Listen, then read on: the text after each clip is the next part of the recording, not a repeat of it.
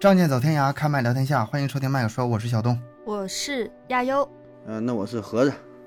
那你，嗯，这一期罪与罚给大家带来一系列案件吧，韩国的案子。韩国历史上有著名的三个悬案，叫李炯浩被诱拐事件，然后呢有个叫青蛙少年失踪案，还有个叫华城连环杀人案。知道一个是华城，哪个类有一个是改编成电影的，我告诉你，这三个都改编成电影了。是吗？我看了好像是看过一个，呃杀杀人回忆是杀人回忆，对对对，对对对。看过这个、啊，都改了，那俩也改过，嗯对对，那俩不知道了。我好像是看过一个，但是具体是还是要听你说一下。嗯。杀人回忆那个电影拍的还真不错呢，等会儿咱们可能能聊到啊。嗯。那咱一个一个来吧，这三个案子，第一个，李炯浩被诱拐事件。这个案子本身其实非常简单，就是一个孩子被绑架的这么一个事儿。一九九一年一月二十九号，韩国首尔的江南区，九岁男童李炯浩被绑架了。呃，为什么说是江南时代啊？那个江南嘛，对？这这个哦首尔江南区富人区，嗯这个孩子被绑架之后四十四天之后，嗯，他的尸体被找到了，结果撕票了，撕票了，结果那个当时找到尸体解剖后显示吧，他失踪第二天就死了，死因是窒息。嗯。对，嗯。也就是说之后发生的一系列事事情都是在他死后发生的，但是这个罪犯到最后也没有抓到，为什么称悬案嘛？嗯。九一年一月二十九号，居住在韩国首尔江南的九岁男孩李炯浩，周五放学后走路回家，路过一个公园。这个公园离他家挺近的，就是平时他也经常在这个公园上玩一会儿再回家，所以说家人呢嗯也没太耽误事儿。这这孩子挺有那个就是好习惯的，不会太晚，按时回家。嗯嗯但是这一天晚上，等到晚上七点，这儿子也没回来，父母就肯定是非常着急啊，那就沿着路找呗，一路就找到学、嗯学校，哎，到学校这个确认了，孩子失踪了。紧接着就他们起联想起了这可能是一起绑架案，然后两个夫妻就报了警。为什么想到绑架呢？刚咱们刚才说了，他们家是住在江南区嘛，嗯，江南时代嘛，父母还都挺有钱的，对，父母是中产阶级、啊，在新闻行业挺有钱的，所以说想到这可能是绑架。结果在这报警后的第二天，这个绑匪的电话就打过进来了，说李炯浩已经被绑了，给我们两亿韩元，否则就别想见到没少要啊，嗯。两亿韩元人民币一百多万呢。啊，嗯。九九几年，九一年，九几年，啊，当时一百多万也很厉很厉害像现在是吧？了当时现在感觉也还好，那个年代的，总之是很很多钱吧。嗯。这个男青年呢，咱们所说这个绑匪，也就是这个真凶，声音听起来非常低沉，也很冷静，嗯，嗯。声音挺年轻的。但是接下来这段时间呢，这个神秘人一共打了八十七次电话，正常绑匪就一般一两个电话到头了，一般就一个电话，什么时候到哪儿就完事儿。你不来再问一遍，不来撕票了。嗯他这边催，赶紧的，赶紧的，快点，快点给我钱。而且中间就换电话就换了十三次。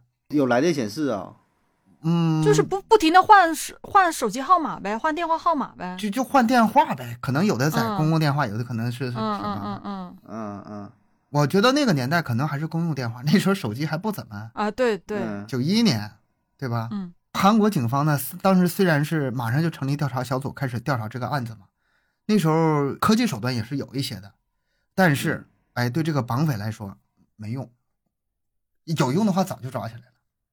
警方呢，唯一能掌握证据，无非就是那些绑匪勒索时打的电话。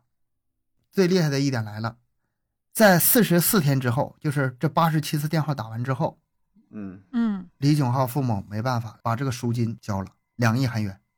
这个绑匪是把这个钱拿到手了，哦但是呢，他们没有等到这个孩子平安回家的消息。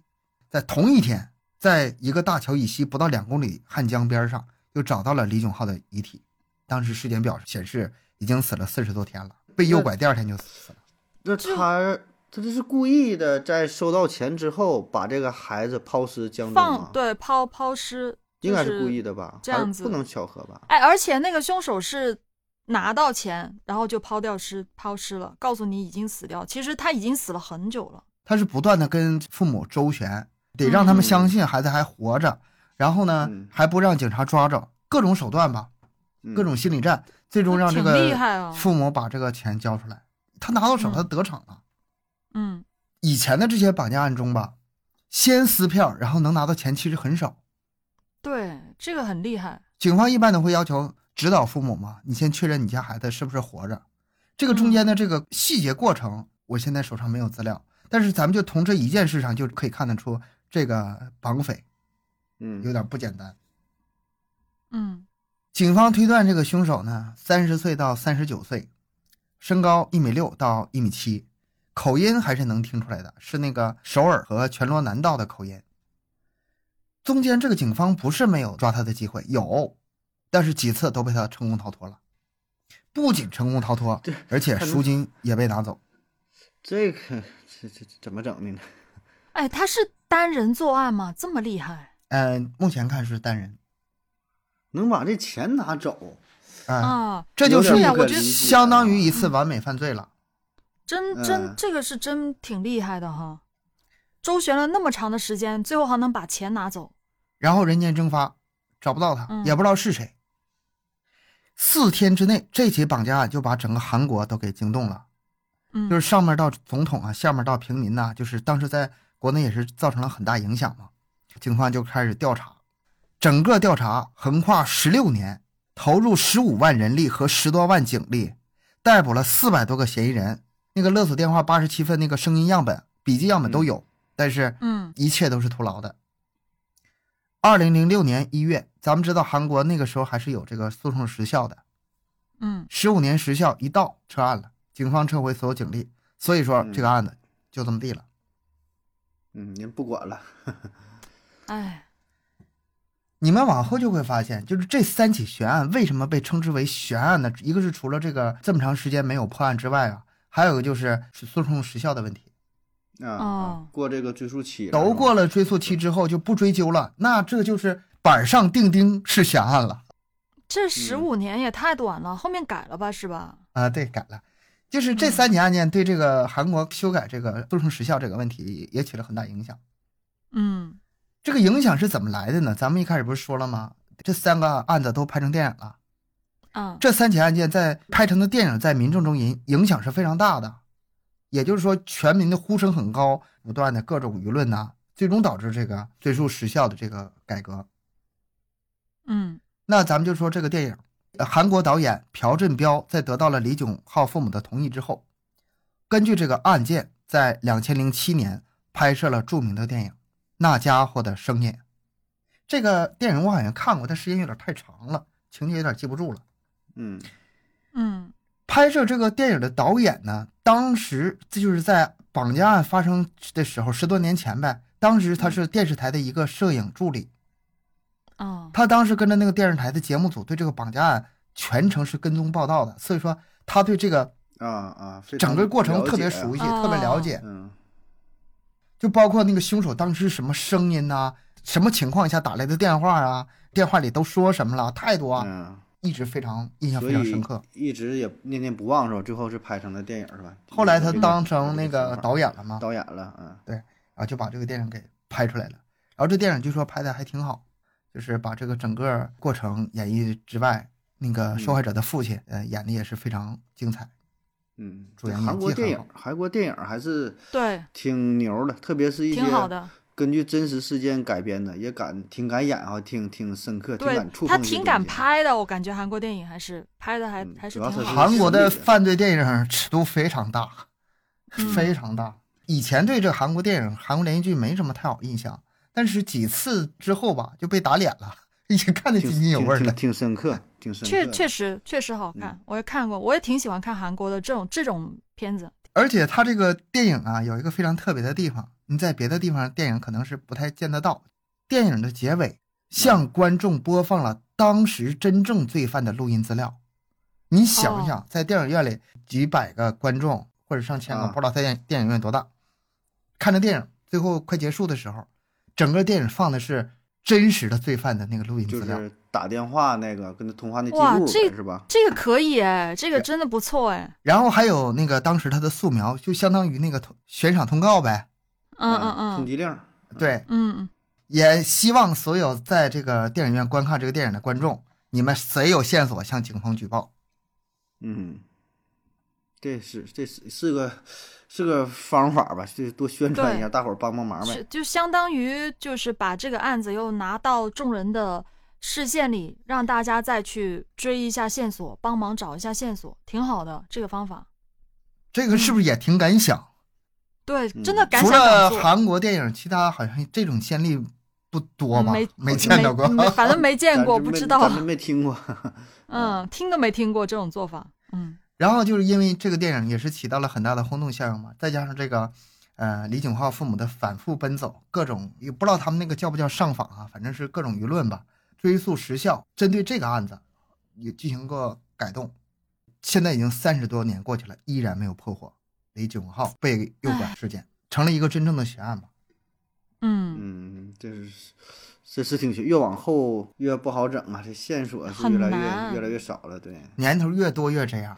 除非是真的是有有群众去给提供一些线索，不然真的很难。就警靠警方的话，或者就是是他再犯案，哎，再犯，案，再有事儿，再犯案也跟他有。相关的能能找出来。再犯要不然可能性不太大。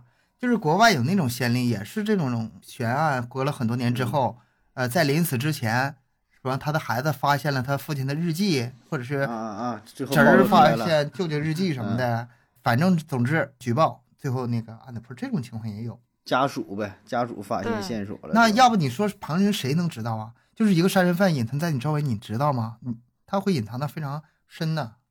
他，你看他的作案手段那么高明，那么厉害，那么高智商的一个人，这他要隐藏下来，其实真的很难找。很难找的，很难对找的。这是一个典型的一个悬案，也是典型的一个完美犯罪。嗯嗯呃，咱们再说第二起案子。第二起案子呢，也是孩子，这次多了五个，哇，啊叫青蛙少年失踪案。他说是嗯失踪案，实际上尸体是找到了啊。这个作为韩国的三大悬案之一，青蛙少年失踪案和咱们刚才说这个李炯浩被诱拐事件一样，也都改成了电影。这个电影是二零一零年拍摄的，叫做《孩子们》，又叫《青蛙少年》啊有感兴趣的听友可以上网上自己找一下资源啊。今天这三个案子都有电影。嗯经过是什么样呢？一九九一年，又是那个年代。嗯为什么说那个年代呢？它这个有有一定特殊性。一九九一年过了十五年，二零零几年不正好是那个十五年时效吗？然后那那个期间前后，就是大家普遍对这个追溯时效这个问题啊，就啊，非常不满，就拿出来，对嗯对对，然后也靠着这几嗯个事件，靠这几个电影，所以说他们集中在这几年。九一年三月二十六号，当时是因为地方议会选举，全市放假一天。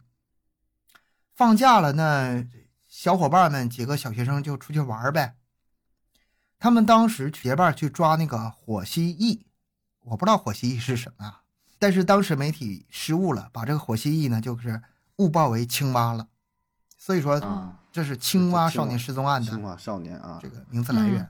对，实际上要是按照这个他们当时真实的目的的话，可能叫火蜥蜴少年失踪案了啊，对，不重要，就是总之是个名字嘛，青蛙少年。嗯不重要。五个小学生集体失踪，当时有目击者称啊，在距离孩子们居住的小镇三点五公里的卧龙山附近见过他们，三点五公里。对，但是你走得走一阵儿啊，这大人的话，你得将近俩小时吧？哎，不用，呃，四十分四五十分钟。不合理呀、怎么没有大人陪同呢？小孩子耶，小学生哎，但是也不是绝对不行。就是我小的时候，不用太大年纪，四五年级、五六年级，走这么老远，为了玩儿也说得过去。嗯，当时在这个卧龙山附近，他们发现了这几个小孩，最后看到他们之后，就再也没有找到他们。嗯，这个孩子他们父母嘛，就花了半年时间啊，整个韩国那就找呗。那你谁家孩子丢了不着急啊？而且是五个孩子，他们的父母联合起来去寻找。对，这个事呢，后来就惊动了总统，总统也给出特别指示，动用军队在内的三十二万人力，印发了两亿张传单，在全国进行调查。那重点肯定是就是集中在大邱地区，尤其是这个卧龙山附近呢，因为在那儿丢的嘛，那地方人最多。看着的呗，嗯，当时甚至啊，就是有香烟企业在自己的产品包装上、烟盒上印少年就是失踪少年的寻人启事。啊，这很大的宣传了，这买那你想这事儿儿是这事儿嗯是不是很大？对，很大了。赏金也很高，四千二百万韩元，就是悬赏相当于二十二万人民币呗。但是搜查毫无进展，五个少年就这么消失了。时间一转眼过去了十一年。十一年，两千零二年九月二十五日，警方接到报案了，就在卧龙山发现了五个少年的尸骨。哎，为什么要十一年他才能找到呢？那当时都在那个地嗯方失踪了，他们怎么没有去挖去找呢？一个山呐，你怎么挖呀？当时可能应该有痕迹的呀，没可能没有没有痕迹的呀。也可能是阴差阳错吧。反正十一年之后，这尸骨可能露出来了，或者是谁家挖什么东西发现了，嗯这个五个少年的尸骨被发现了。当时这个科研机构嘛，就是去把这五个尸体挖出来，然后判定，再根据遗骨和五双鞋，都都在一起的这五个小孩儿啊，对，啊，都在一起的，一起被杀害的。当时技术已经可以了，两千零二年嗯嗯啊，技术已经可以了，DNA 也已经挺成熟了，嗯判定就是失踪的青青蛙少年，这个没有什么意义了。最开始呢，人警方可能是以失温或者是低温那种在大山里走失、啊，走丢小孩走丢的那。种来来判定嗯的，但是这一次经过这个法医组鉴定结果表明，他们不是死于意外，而是死于他杀。其中有三个青年青蛙少年的遗骨中发现了被钝器伤害的痕迹，头骨上有多处伤痕，嗯其中有的人这个颅骨内还发现出血的痕迹。根据这些证据啊，很明显就是头部遭到重创了，而且其中一个人的就是就是左臂啊，还有那种防卫伤，可能是别人打他的时候，为了保护自己，抬手嗯抬胳膊啊那种防卫上。咱们听友可能有不太知道的地方啊，就是法医对这些东西鉴定非常非常的靠谱的，自杀和他杀区分的是非常非常明显的。嗯，包括这个骨折、这个受伤的伤，是你去打别人受的伤，还是别人打你受的伤，都能鉴定出来的。法医鉴定结果是非常科学的，这个受受力不同啊，可以作为在法院判决的直接证据的，这个嗯不用怀疑，他们权威性是有的。除了这个，大家疑点最多的地方，在某个人的颅盖骨内发现两个子弹孔，枪伤都出来了。枪伤，根据这个弹孔和伤痕，应该不是军用枪，可能就是那种土枪、丝制的那种那个散弹枪嗯嗯嗯，是不是这几个小孩子发现了看到了些什么不该看到的东西？这第一个反应是这个是吧？嗯，我倒没往那想，我倒没往那想。不然为什么会杀他们呢？肯定就是看到了不，就是发现或者看见了什么东西。目前这些证据没法推断，所以说嗯这个案件就进入僵局了。两千零三年九月二十四日，遗骨被发现一年之后，这些青蛙少年的父亲们就一起来到汉城了。他们在一起开会，说这事儿怎么办？公诉时效十五年，只剩下三年时间了，嗯嗯，是不是？刚才是十一年之后才发现的尸骨嘛，然后又过了一年，过了那现在就剩三年三年，嗯，怎么办呢？现在这个案件已经僵到这儿了，你别说犯人，你连那个凶器你都没找到啊！他们是想集合起来跟这个总统进行面谈，希望可以重新调查这个案件，别让这个案件就这么不了了之。家长们在一起聚在一起，那肯定是非常的伤心呐、互相啊、嗯讨论啊。你想想，防卫伤的那个父亲，那个孩子的父亲有多么伤心呢？那孩子当时那个挨打的时候小候孩儿，多绝望。对啊，呃，还是很有效果的，就是在被确定为是他杀之后，再加上这个跟这个总统的这个面谈，再加上这各种舆论，警方决定嗯重新调查该案。嗯那也就是说，在十一年后，重新又开展两万名警力进行大规模调查，然后呢，对两百多件举报和情报一一确认，毫无进展，毫无收获。十一年，十一年过去了，等到四月份的时候，这个调查组人员呢就减少到了十人，证据没有什么更多的发现，你就看那个枪痕来看吧。你说推断最有可能是什么呢？可能是那种偷猎，或者是对，我觉得就是有可能，或者是有那个精神病的那个人，就是发发狂打出来的枪。青蛙少年的这些父亲当中，其中有一个父亲没有来，两千零一年的时候死于肝癌了，也就是说他到死也没等到孩子们的遗体，他连孩子遗体都没看到。对哎，这件事，就是也是跟上一个案件一样，就是也是对这个诉讼时效有很大的争议。但这里边挺奇怪的，就是说这个犯罪动机，你说打杀五个小孩儿，还跟第一个，绑票那个不一样吧？就为了钱，没有什么有我目我觉得是干啥呢？不是，我觉得就是有可能，比如像偷猎者，或者是，反正就是别人在做一些误杀呀，那不能啊。不是不是误杀，而是可能这个人在偷猎或者在做什么违法的事情，然后被小朋友看，啊，对，在做坏事儿，嗯，被这个小孩子发现了。那小孩子发现肯定害怕呀，要跑啊或者什么之类的，他就干脆把这些全杀掉了。啊，可能本身他就已经是就杀人了，或者是有犯了最大对就是他本身就在犯，啊，对，肯定是的，他就是不能让这些孩子说嗯出去。也就是这个这种原因。还有什么呢？我觉得可能精神病这种可能性更大，无动机，啊精神病，无动机。精神病，机随机精神病带？枪吗？呃，哎，我我觉得有可能不是单人作案，应该是有可能是集体。你五个孩子哦，一个人抓五个有点难吧？抓两三个这里有一个什么问题呢？就是他们发现尸骨的地方不是第一案发现场。那肯定啊不是一个人。你想想，都他都埋起来了，肯定是在别的地方杀完之后，然后拖到这里埋掉的。嗯，那如果说嗯在其他地方的话，那你就是不确定到底是一个密闭的空间，是一个小房屋，还是把这帮孩子诱诱拐到什么地下室什么，你不知道了。嗯，但是应该离这不远。你想啊，有人之前有人看到他们最后就是在这叫什卧龙么山啊，然后发现尸体的时候也是在这儿，应该离得不远。证明当初那个人目击者提供的线索是有效的。嗯，对啊，确实看到了，嗯，就在这附近，最后死也是死在这块儿。我最不理解的就是为什么当时目击者看到他们最后出现在卧龙山，然后警方去搜查的时候，比如说他重新啊挖或者埋，肯定会有痕迹的，一定会有的。现在有个问题是，埋的时间不一定是在那段时间埋的，哦，那倒有可它不是第一现场。如果是第一现场的话，可能会有一些蛛丝马迹找的可能，，当时还没埋的呗。你说找的时候可能那就对啊，有这个可能啊，有这个过了一个月再埋的。我觉得有那可能。如果是当时埋的话，包括警犬呐、或者包括嗯、呃你说的那种挖土的痕迹啊什么的，可能对啊，可能会比较明显。但是你要是第二现场的话，就什么都不好说了，真不好说了。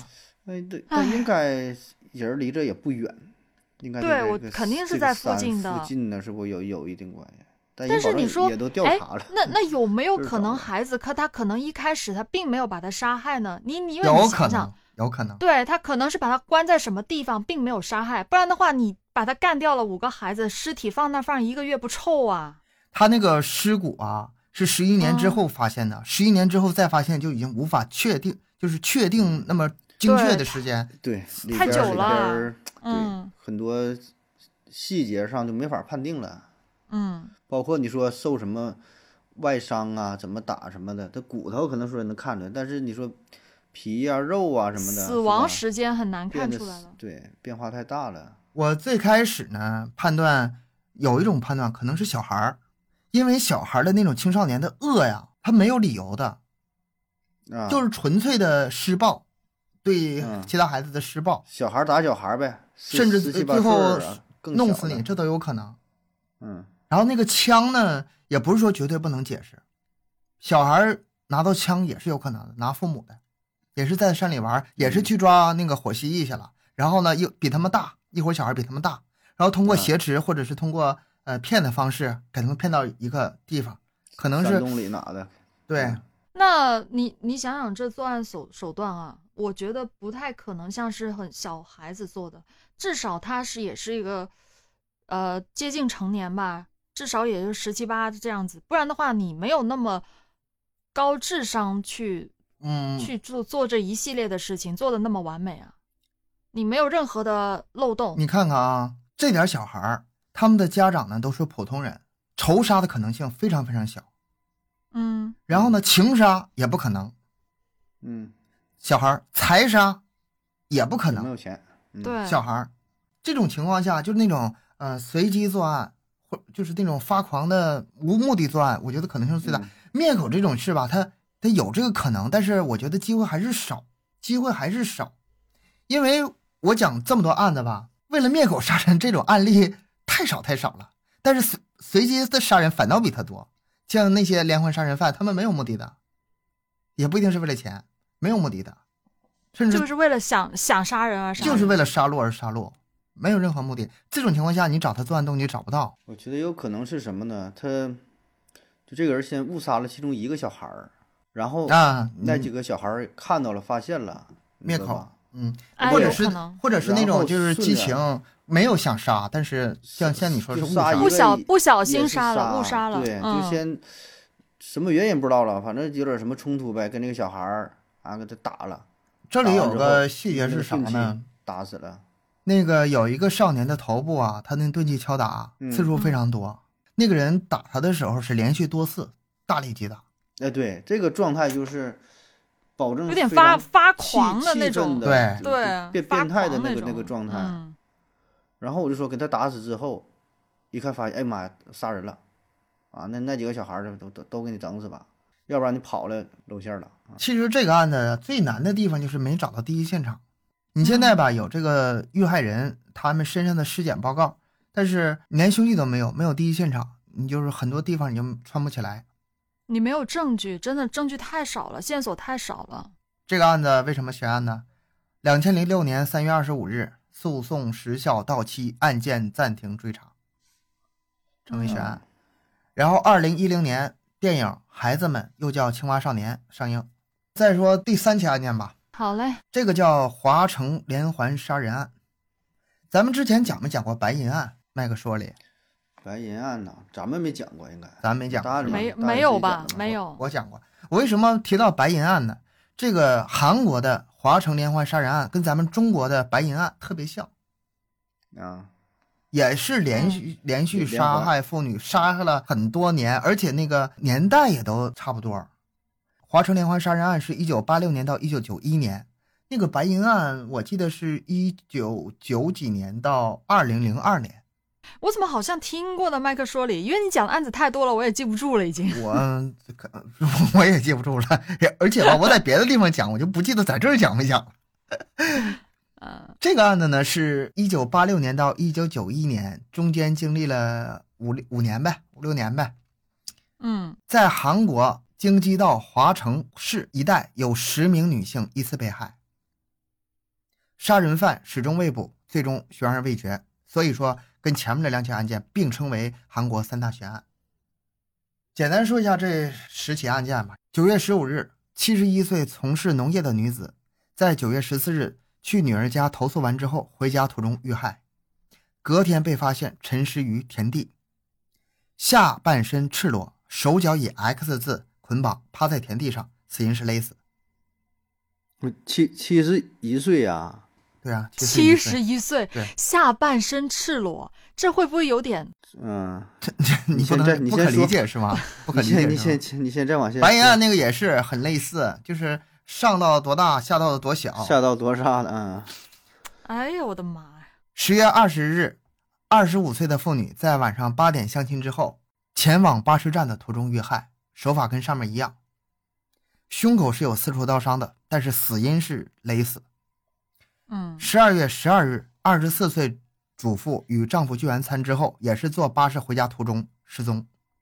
她丈夫那个回公司了，她自己自己一个人啊。啊俩人没一起走啊，一百三十一天后，遗体在距离家只有五十米的稻田田埂被发现了，但是遗体已经腐烂。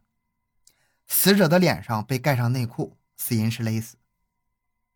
十二月十四日，二十一岁的公司女职员在咖啡店相完亲之后，晚上十一点搭乘巴士回家途中失踪，七天之后沉尸在稻田的田埂。现场堆积了许多芝麻，双手被胸罩反绑，头被盖上紧身短裤，死因是勒死。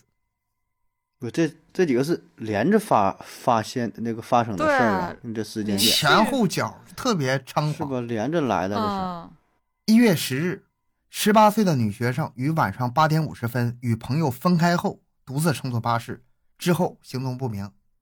隔日被发现沉尸在田地中。你们没发没发现，都是一个是独身，一个是田地哈。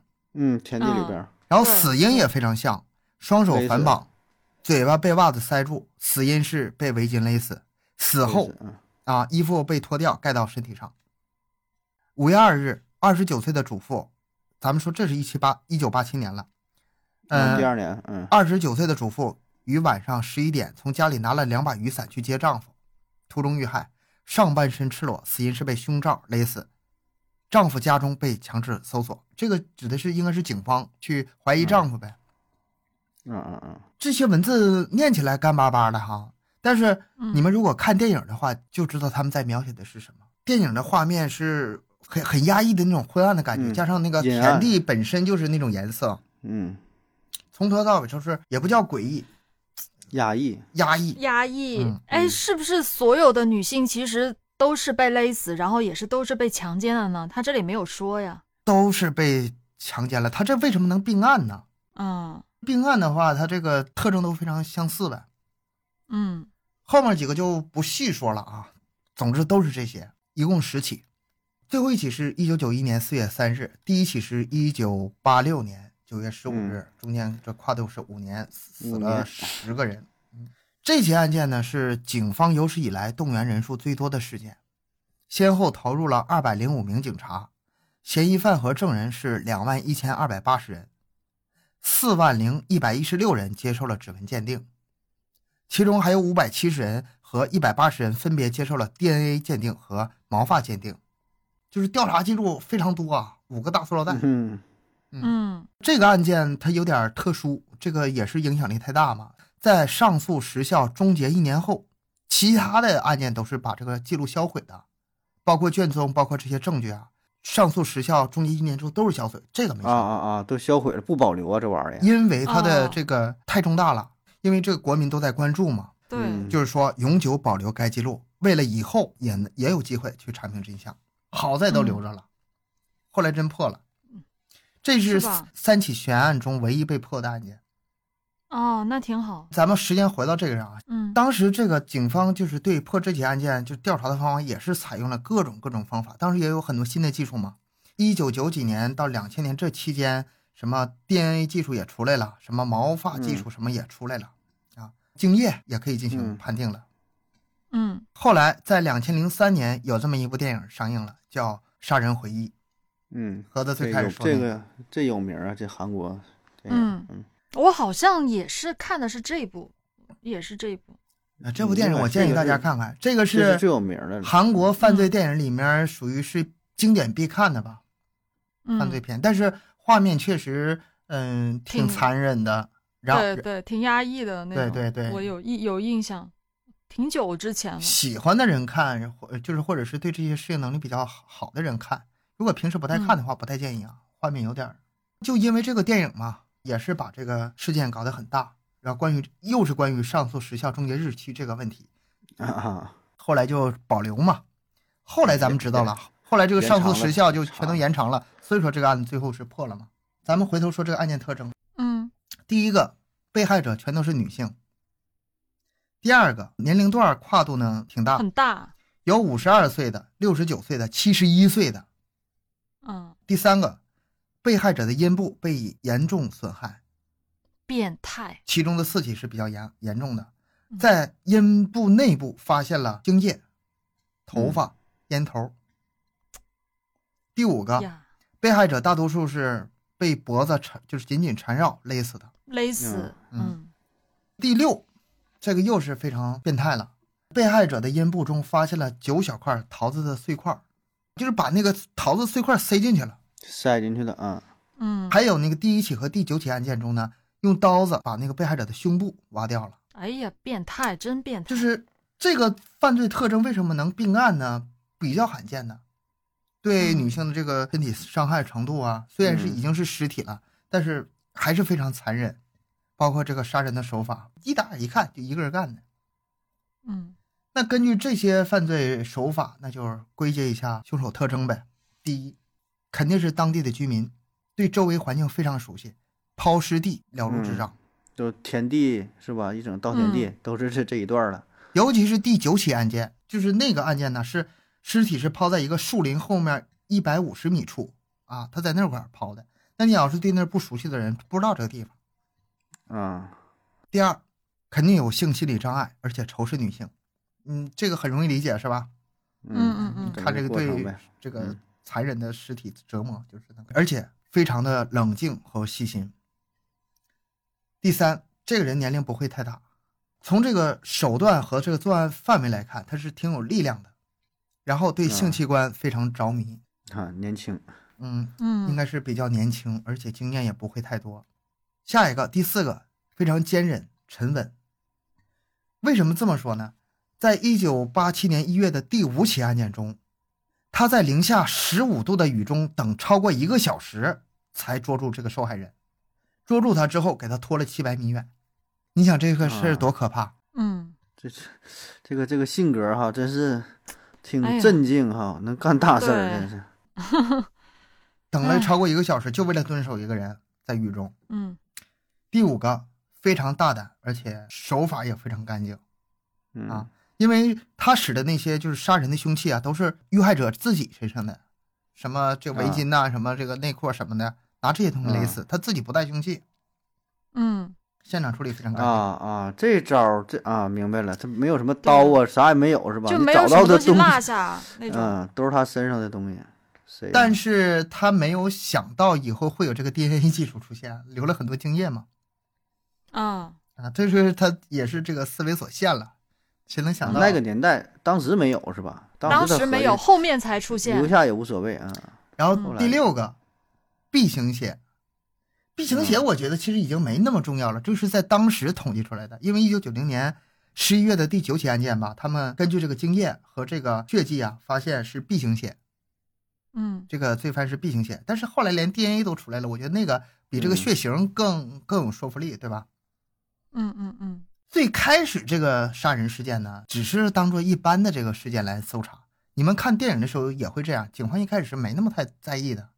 嗯，但这个时间流逝下来，这个案件线索没有进展，但是案件还在持续的发生，受害者越来越多。这是挺恐怖的。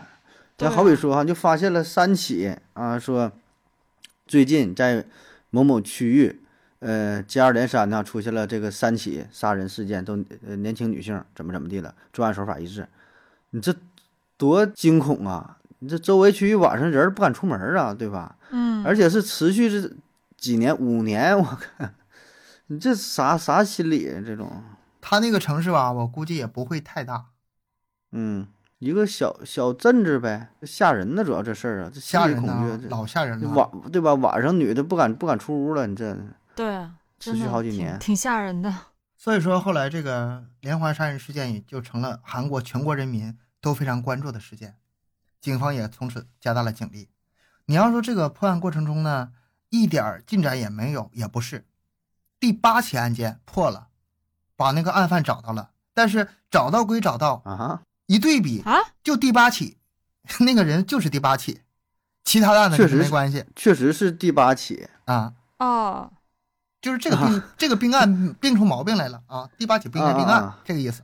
第八起跟那九起是不另外一个人做的人呗，啊，另外一个人做的。啊，到目前为止不是啊，就是第八起案犯抓到了，但是这个案犯跟其他的没关系，就是这个。嗯嗯嗯，所以说到现在为止哈，你说这个连续这十起，除了第八起之外，到底是一个人还是多个人做？他们只是个别事件有没有关联，其实没有一个明确的结论。当中啊，还有反复很多，比如说第七起、第九起、第十起啊，呃，可能是指定某个嫌疑人，但是那个嫌疑人死了，也没确定那嫌疑人是不是凶手，但是那人死了，就很乱，你知道吗？这件事儿就这样，一直到了两千零六年，这个案子吧，还是没有根本性的破获。而所有案件最后一起，一九九一年过了十五年，二零零六年的时候，也过了这个嗯，追溯期这个了，追溯期了。追溯时效，嗯这个时候，电影出现了《杀人回忆》，两千零三年时候上的。他那个结尾那个镜头的时候，我不知道你们有没有注意，这是呃犯罪电影史上一个非常著名的一个镜头，就是警官对着屏幕、对着摄像机嗯凝视，愤怒的凝视。当时导演的意思就是说，我想让还活在世上的那个犯人嗯看到这个警察瞪他的眼睛。嗯对，也也是给就给犯罪犯罪嫌疑人看的是吧？对，也是拍给他看的。这个画面也很少，这个画面跟上一个就是咱们说那个呃留下录音线索啊，嗯然后又留下送像那个啊，有点异曲同工啊。异曲同工，对对类似。他没有一个明确的结尾，这个电影最后也没说凶犯是谁，因为当时案子也没破啊，也没有更多的线索。但是最后他留了这么一个镜头，让警察对着屏幕对着观众。后来这个凶犯到底看没看到这个镜头呢？好像是没看到，为啥呢？这个案子吧，最终是破了，在二零一九年的时候，通过 DNA 技术把这个杀人犯找到了，叫李春仔。二零一九年，那是过了多少年？二二十九一年啊开始，好多年了，二十多年、三十年、二零一九年三十年抓到这个犯人的时候，这个犯人是在监狱里，啊！在监狱里已经待了很多年了。就犯别的事儿呗，他是在一九。一九九四年的时候犯了另外一起那个杀人案。这个人呢叫李春仔，他有个七妹，他去找他七妹想，他妻子当那当时是走了，吵架走了，他就想劝这个七妹把这个妻子给劝回来。但是在这过程中，他给这个妻子的妹妹，就小姨子呗，啊，七妹啊，小姨子啊，对，我听半天没听懂。这这个我应该写改这个写文案的时候，我把他这个说改过来，韩小姨子韩国的叫法是吧？嗯七妹啊，啊，七妹。嗯嗯，他对这个七妹动歪心思了，他把这个七妹喝的果汁里面就混上了那个安眠药，结果把这个七妹就是实施强奸了。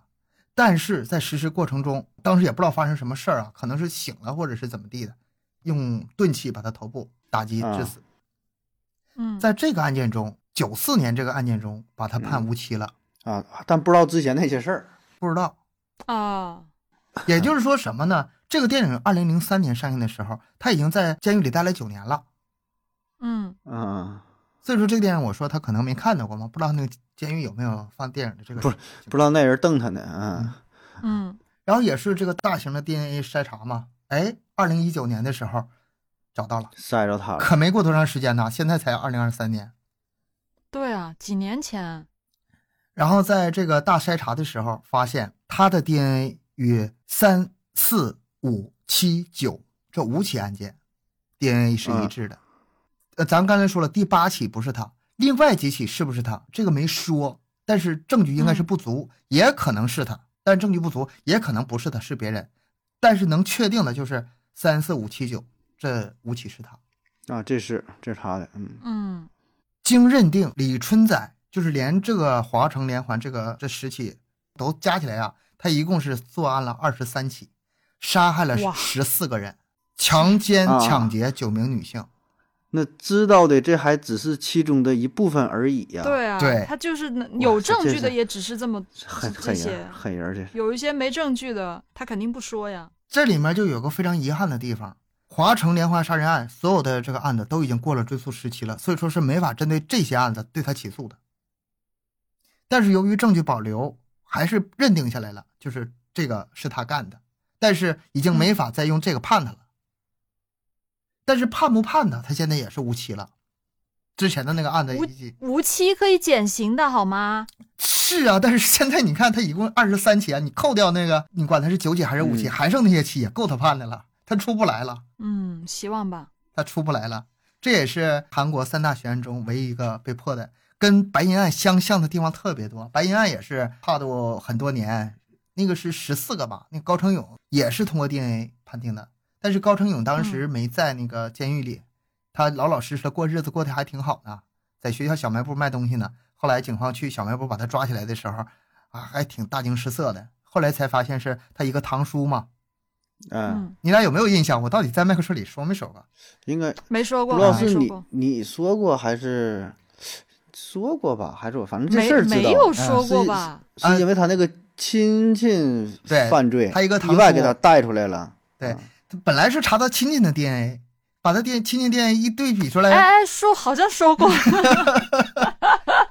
对那个 Y 系列的那个父系的那个 DNA 样本对上，所以说这两个案子特别像，我总是把他俩愿意拿出来一起说。这是韩国三大悬案，韩国有挺多就是这类电影啊，你说想起来有个叫《溯源》那个电影，就一个小女孩儿嗯被性侵的嘛，那个案犯已经出狱了。已经出，对我还记得前几年出狱的时候，对于这个事儿讨论又是非常非常那个热烈哈。那就是他也没判死刑嘛，就判了关了多少年？没多少年吧，十多韩年国没有死刑。是吧？他就就是侵犯那个小孩儿嘛，嗯，哎，也是看着也挺挺揪心，都是小孩儿，然后，对然后还是还真事儿嘛，因为这些还有电影嘛，就是你对这个事件了解的相对更更全面、更立体一些，还不像刚看那个事儿挺挺短的啊，就像你说看个数字可能没有那那种那种触动啊，你看了电影之后里边儿就一拍出来之后啊，看着这这真挺就是挺挺揪心的啊这个，我这今天这三起案子，我觉得受害者都是比较统一的，有两起是孩子，嗯，然后有一起全是女性，我会觉得就是女性和儿童嗯。始终还算是比较弱势的群体吧。不管到什么时候，不管这个有多么安全，城市治安有多么好，嗯，也。嗯，不管是在城市还是在农村，孩子、妇女别单独出去，注意点自身安全。是真的。嗯，保护好自己呗。这东西就算是抓着了，你说能咋地？你说那这不已经保护好受到这个？自己吧，对呀、这说的我都不敢不敢晚上出门了，是吗？哎，老实待着。害怕。这个听友们还有什么想听的案子啊？你别老整太悬的案子，我就是只能靠瞎猜。你们有什么想听的，可以留在评论区里，然后我们安排啊，继续挖坑安排，然后安排等到资料合适的时候拿出来聊一聊。反正先、嗯先先答应你再说哈，想听啥行、啊，都行，嗯，安排。哎，我没有挖过坑啊，都是他们，都是你们俩挖的。你们一天到晚就安排安排。我们会认真填的坑的，我们会认真填坑的。嗯很多播客老说这个没有题材，没有题材，我们不存在这个问题，就是嗯填坑的问题嘛，对吧？行，那咱们今天节目就到这里，感谢大家收听，欢迎大家多多留言、分享、点赞。咱们节目更新时间是三七二十一，家庭友情联系主播商务合作，可以关注我们的微信公众号麦克说 Plus。咱们下期再见。拜拜拜。